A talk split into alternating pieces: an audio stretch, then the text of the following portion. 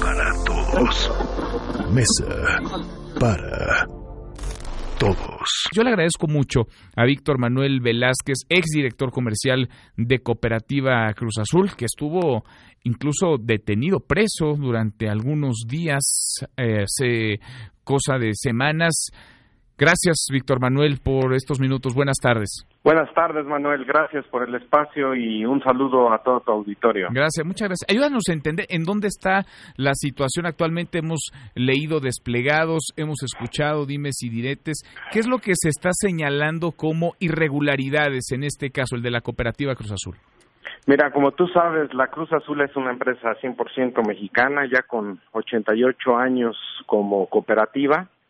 Somos más de 700 socios y tenemos cuatro plantas en la República Mexicana, en Aguascalientes, en Hidalgo, en Puebla y en Oaxaca, y además de más de 20 empresas horizontales.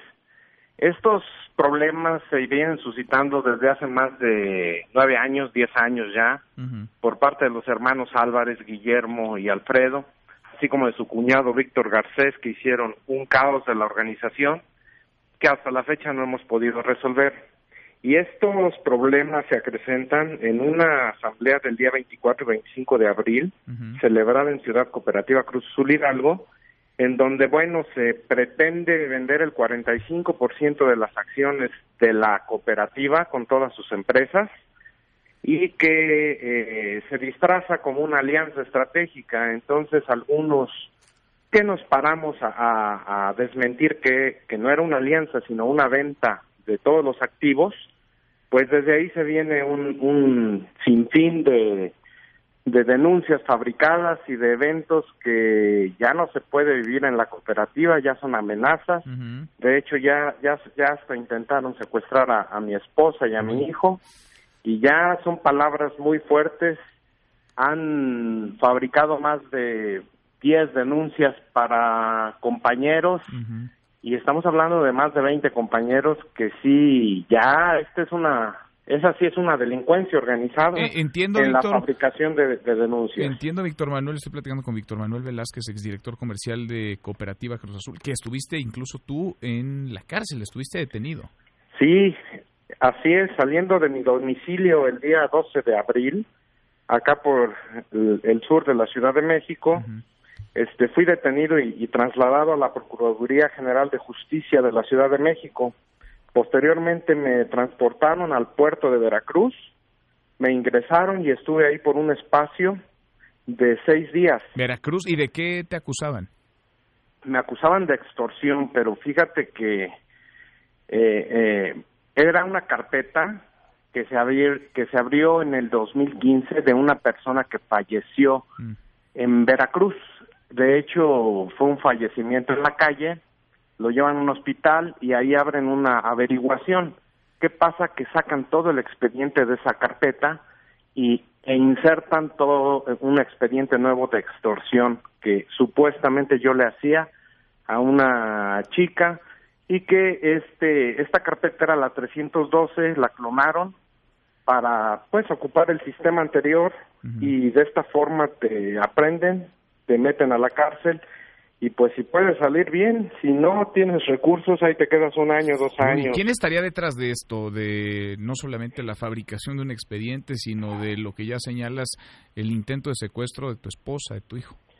Sabemos perfectamente que ya son muchas amenazas, que ya son, pues, este, muchas señales que nos mandan yo sí lo quiero decir, estas tres personas, Guillermo Álvarez Cuevas, José Alfredo Álvarez Cuevas y Víctor Manuel Garcés Rojo, nos amedrentan, nos amedrentan a todos los cooperativistas. De hecho, mañana tenemos una asamblea en Ciudad Cooperativa Cruz Azul Hidalgo y amedrentan a todos los compañeros, los castigan, los quitan de su puesto.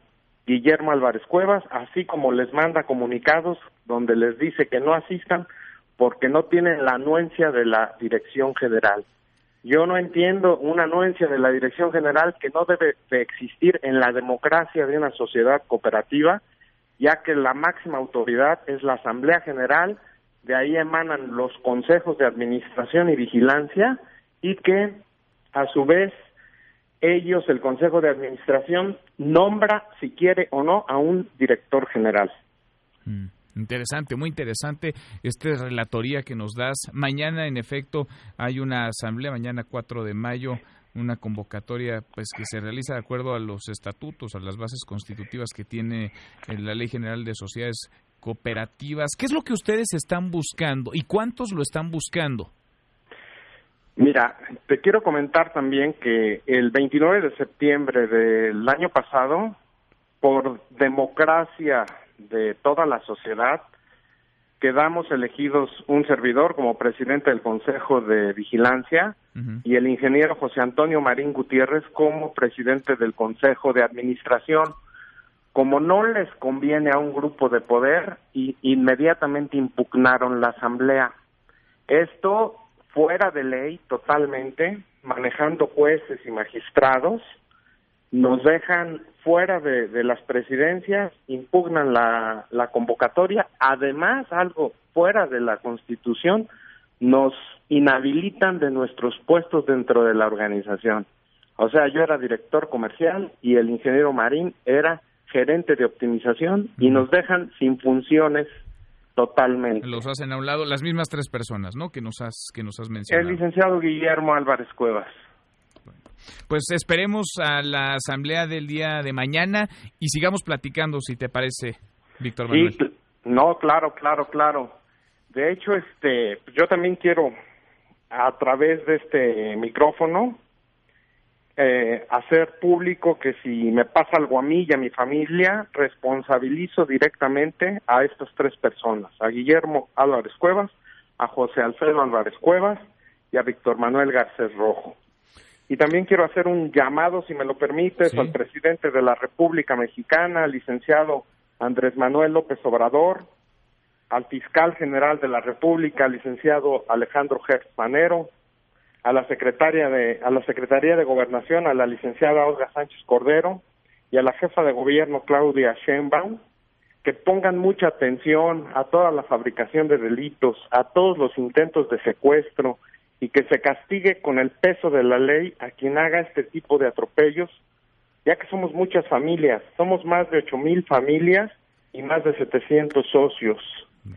Confiamos plenamente en nuestro gobierno y en nuestro presidente. Acabar con los cacicazgos que aplastan los derechos de la gente buena y trabajadora. Confiamos en nuestro presidente plenamente, licenciado Andrés Manuel López Obrador, que, como él dice, al margen de la ley nada, por encima de la ley nadie. Así es, Manuel, así es lo que estamos viviendo, un terrorismo dentro de Cruz Azul, que ya muchas familias y muchos trabajadores, pues estamos saliendo al, a la calle ya a manifestarnos. Otro ejemplo te puedo dar, el día el día miércoles primero de mayo hubo un desfile en Ciudad Cooperativa Cruz Azul. Regularmente este desfile tiene una tradición de más de 80 años y asisten pues todas las empresas que, que forman el núcleo cooperativo. Asisten a veces más de cinco mil personas. Esta vez prohibió estrictamente el desfile, eh, quitó todas las facilidades, luz de, Ciudad Cooperativa, bloqueó todo. O sea, ya es ya es una cosa este de veras que no se puede creer. Pues queda esta esta situación y queda el registro de lo que ya nos has dicho y queda por supuesto este llamado a las autoridades y ojalá que no suceda nada, pero también ha quedado grabado, registrado que si algo llegara a sucederte a ti, a tu familia, ojalá que no sea así quiénes estarían detrás, quiénes serían los responsables. Víctor Manuel, gracias por estos minutos. Te agradezco mucho, Manuel. Muchas, gracias. y muy buenas tardes. Muy buenas tardes. Es Víctor Manuel Velázquez, exdirector comercial de Cooperativa Cruz Azul. Mesa para todos. Mesa para todos.